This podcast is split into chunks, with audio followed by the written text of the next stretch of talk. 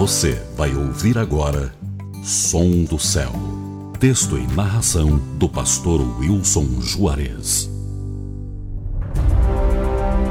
O mais importante de tudo. Romanos 8:39 afirma: Nem altura, nem profundidade, nem qualquer outra coisa na criação será capaz de nos separar do amor de Deus que está em Cristo Jesus, nosso Senhor. Pense em algo que mais te aflige neste dia.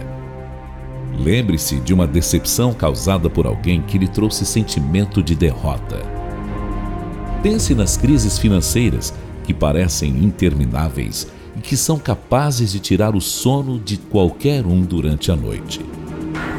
Agora pense naquele sentimento onde tudo o que você faz parece não dar certo. Como é difícil caminhar por esta vida sofrendo todas as decepções que ela certamente vai nos oferecer. Pois bem, nada disso pode ser capaz de nos derrubar e separar do amor do Senhor. O apóstolo Paulo teve muita experiência no assunto um homem que passou boa parte da sua vida em prisões, sofrendo dores das chibatadas e sendo apedrejado por causa do seu amor a Jesus. O que me chama a atenção na sua vida é o fato de que, mesmo preso e impedido de estar com os irmãos, ele nunca deixou de amar Jesus.